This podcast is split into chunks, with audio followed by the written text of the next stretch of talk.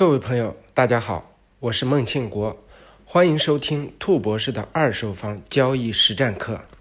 前一篇我们讲了买房下定环节中的重头戏——谈判。这篇呢，我们来讲讲选房过程中非常非常重要的环节，就是怎么跟中介打交道。我跟中介公司打交道了十几年，交易过无数套房子，有买也有卖。很多朋友买房经历并不多，特别是自住的朋友，你有限的买房经验，对标的是中介的高流动性，为了承担的套路，一不小心就很容易踩坑。首先是要承认，大部分时候中介是有非常大的信息价值的。在房产交易这个信息严重不对称的行业里，中介为买家提供房源，为卖家提供需求方，促成双方的交易，这个价值我们是承认的。但是落实到实际的交易环节，中介的弊端就会出现。首先，中介作为一个中间环节，还是一个商业环节。第一，他掌握买卖双方的信息。但是买卖双方的信息完全靠中介传导，这里面就很容易有信息黑箱，也就是说，买家卖家彼此不知道彼此的情况。第二，中介是一个商业机构，它是要成交赚钱的，中介公司的从业人员工作压力很大，生活不易，所以为了成交，很容易在当中做手脚，挖很多坑。交易经验欠缺的朋友很容易看不清，不知不觉跳坑里。这篇课程不是为了抨击中介，而是希望用我经历过的无数次各种各样的交易，帮你提点跟中介打交道中可能会遇到的坑。我会从三个内容跟你讲一下，在看房到买房过程中可能会遇到的中介坑。一是针对要买房的客户，这个模块大家会比较关注；二是针对卖房的房东，大家可能会想啊，我买房为什么要知道中介对房东有什么坑呢？其实很有必要的，因为买房交易过程中，其实大家都容易有一个误解，就是就是我买房是和房东是对立面的，要想方设法战胜房东，买到好价格。其实并不是这样，在买房过程中，你和房东的目标其实是一致的，就是促成成交。所以，不管你是买房还是会卖房，都建议你关注一下你的交易方可能会遇到的中介坑。最后一个是中介针对两者的坑，你有必要知道，跟中介打交道过程中，中介可能会给上下家同时挖的坑。中介作为中间方，对两头都有不同的话术。如果你是买方，你要小心，在你看房、买房的过程中，可能会遇到最常见的三个坑。第一，就是低价吸客。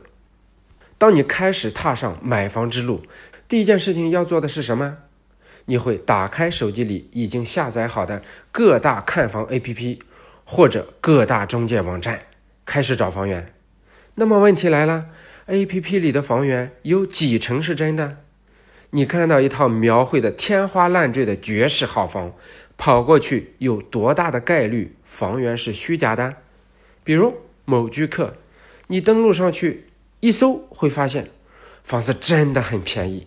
比如这套独家房源，香港房东急售，豪华装修，楼王位置，内环三房，只卖六百万。又比如这套婚房五十万装修送五十万车位，房东置换直降六十万等等，相信你上过某居客平台，肯定见过不少。总之，你一看装修很好，景观也很好，房东还很诚意，连续降价还送车位，价格还便宜，立马拿起手机给中介打电话，中介也很殷勤跟你说：“哥姐，你真的有眼光。”这套房子很好，你赶紧过来看看，晚了就卖了。于是你就过去了，谁知道去了之后，中介跟你说：“哥姐，真的不好意思，这套房子刚刚卖掉，有套同楼层，也是豪华装修，就是贵个二十万，要不咱去看看那套？或者跟你说，房子是这个价格，但是房东的车位很抢手，报价不含车位了，车位是五十万，甚至有可能你看到的图片价格全都是假的，此房根本不存在。这就是找房之路遇到的第一个坑——虚假房源。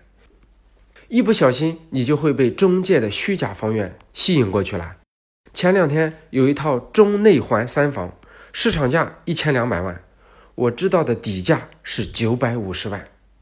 客户甲说：“孟老师，某屋网挂着九百万。”客户乙说：“孟老师，某原网上挂着八百八十万。”客户丙说：“绿中介说房东八百五十万以内，且同意一年后交易。”我说：“有这么好的事儿？同样一套底价九百五十万的房子。”某居客上居然只要八百万，面积还大了十平，而且税费各付，简直天上掉馅饼。遇到这种情况，我一般都劝我们客户冷静，因为这是中介惯用的伎俩，目的只有一个：引你到线下带看。因为一来中介有带看量的考核要求，他需要有源源不断的客户带看房子；第二。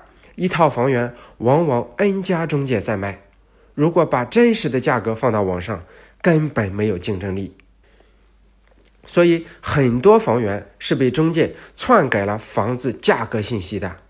网上的房源和价格，只有经纪人为了创造跟你见面的机会，他们抓住了所有买房者的心理，货比三家，多看总归不会吃亏。管他三七二十一，先把你骗过去。再找借口带看其他价格高的房源，拉高你的预算。买房人大多都是上班族，利用工作之余看房。你去看了虚假房源，时间成本非常高，有没有破解之道呢？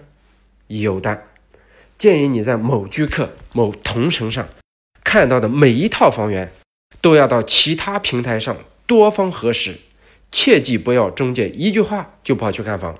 你也可以跟中介反复核实这套房子的楼层、销售价格、房东情况、买入时间、有无车位等房屋细节。细节是魔鬼，虚假的东西总经不起细节的推敲。针对客户的坑，还有一个很常见，就是串通房东之坑。有很多业绩不错的中介经纪人，磨练出高超的情商。最直接的是取得了房东的绝对信任，是的，是绝对。我在房产界的十几年里，为了加深对行业的理解，有很长的时间深入过二手房经济，从底层经纪人做起，发现这个行业就做两件事：一，找到房源并拿到独家销售权；二，找到客户并把独家房源卖给他。市场上有不少资历比较老的中介经纪人，维护房东维护的很到位，平时帮房东维护家具家电、修马桶、打扫房子，甚至房东多套房产都是这个经纪人代理买进卖出。这时，如果某一个时间段房东急着卖房子，就很有可能和中介串通好，设计各种卖房桥段，比如房东不出面。全权委托经纪人代理营造稀缺感，又比如让房东经纪人让自己的同事或者房东的亲戚朋友假扮客户看房撞车，营造卖方紧张的气氛。一般这种情况比较常见于房子总价比较高的。第三个坑也是非常常见的，就是赚取差价。什么意思呢？有很多路子比较野的中介公司。或者从业年份比较长的中介从业者，某些情况下是会这么做的。比如现在有一套房子，房东同意八百万卖，客户认为八百二十万可以买，那么这里面有二十万的价差。前面说到，其实很多时候买家和卖家信息是双盲的，大家彼此都不知道对方的底牌，都靠中介在当中传话。那么，当买卖双方心理价位这二十万的价差的时候，中介是让给房东还是让给客户呢？这是个很考验中介的问题，因为很多中介一年也就卖一两套房，到手的佣金也并不是很高。如果一套房子能赚二十万，对中介来说可以抵一整年的收入。一般正规中介肯定是不敢拿的，但有些小中介就未必了。